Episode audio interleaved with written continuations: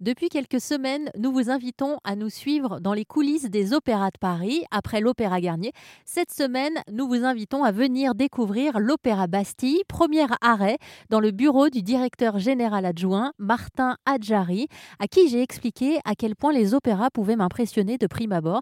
Euh, c'est vrai que c'était euh, des lieux pour moi quasiment inaccessibles. Je lui ai demandé ce qu'il mettait en place pour les rendre un petit peu plus accessibles au grand public. Ça, c'est une des difficultés euh, majeures l'accès à l'opéra et en partie au ballet. Le ballet est souvent perçu comme plus, euh, accessible parce que visuel et, euh, et donc plus universel.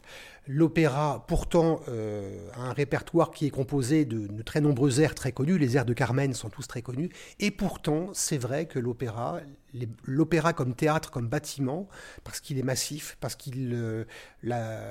Les gens ont l'impression qu'il y a des codes qu'il faut maîtriser pour avoir le droit d'y participer et d'y entrer. Tous ces éléments-là font qu'une très grande partie de la population se dit ce n'est pas pour moi. Ce qu'on essaye de faire pour que ce soit pour tout le monde, et pour l'ensemble de la population, c'est euh, d'abord de développer une programmation qui, comment dire, est composé d'œuvres du répertoire, y compris des œuvres anciennes, mais qui soit euh, mis en scène, illustré par des metteurs en scène d'aujourd'hui, comme Thomas Joly. Thomas Joly, notre metteur en scène de Roméo et Juliette en ce moment, c'est le metteur en scène de Starmania. Starmania, c'est un programme, on va dire, pour tout le monde. Hein, même si c'est une génération. Mais donc on essaye d'avoir des artistes qui viennent travailler auprès de nous pour euh, illustrer, mettre en scène des ballets ou des opéras avec une esthétique ou même leur propre nom, leur notoriété, qui va euh, les rendre plus accessibles. Nous avons eu, euh, il y a quelques années, en 2018, une version des Indes galantes de Rameau, euh, dont la mise en scène reposait, très créative et reposait aussi sur des chorégraphies urbaines, qui a attiré à l'Opéra de Paris un public qu'on était, qui ne venait pas sinon, qui donc on n'était pas habitué à avoir un public plus large. Donc il y a les choix de programmation, le choix des metteurs en scène, il y a euh, la transmission, la diffusion sur Internet, sur les réseaux sociaux de, euh, de vidéos courtes euh, de vidéos qui mettent euh, par des, moments assez, euh, assez, les plus saisissants en valeur les grands moments de l'opéra et du ballet.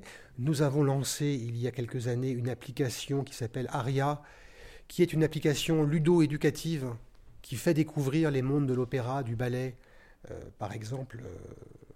En, mettant en comparaison les univers de, je ne sais pas, l'univers du ring de Wagner et le Seigneur des Anneaux de Tolkien pour euh, créer des passerelles entre euh, le monde de l'opéra et l'ensemble des disciplines euh, créatives, culturelles ou de, détente, de, loisirs.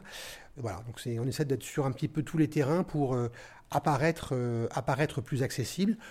Dans l'accessibilité, il y a aussi d'autres, dimensions. Il y a l'accessibilité économique. Donc on essaie d'avoir des prix aussi qui fassent que nos théâtres ne soient pas fermés à tout le monde, y compris une cote-part de, de, place à des prix abordables. Nous essayons que nos salles, de plus en plus, et on part de loin, soient accessibles aux personnes qui ont une mobilité réduite, qui, sont en, qui se déplacent en fauteuil, par exemple. Donc tous ces éléments-là doivent nous permettre d'être euh, inclusifs et ouverts à un public de plus en plus large. Merci à Martin Adjari, directeur général adjoint de l'Opéra Bastille. Nous allons continuer à discuter avec lui cette semaine sur RZN Radio et dans les prochaines semaines, nous irons nous balader dans les ateliers costumes ou encore machinerie de cet opéra absolument majestueux.